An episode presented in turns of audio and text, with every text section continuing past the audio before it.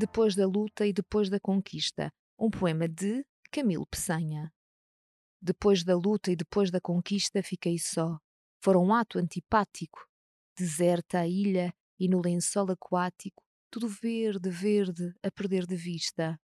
Porque vos fostes minhas caravelas carregadas de todo o meu tesouro.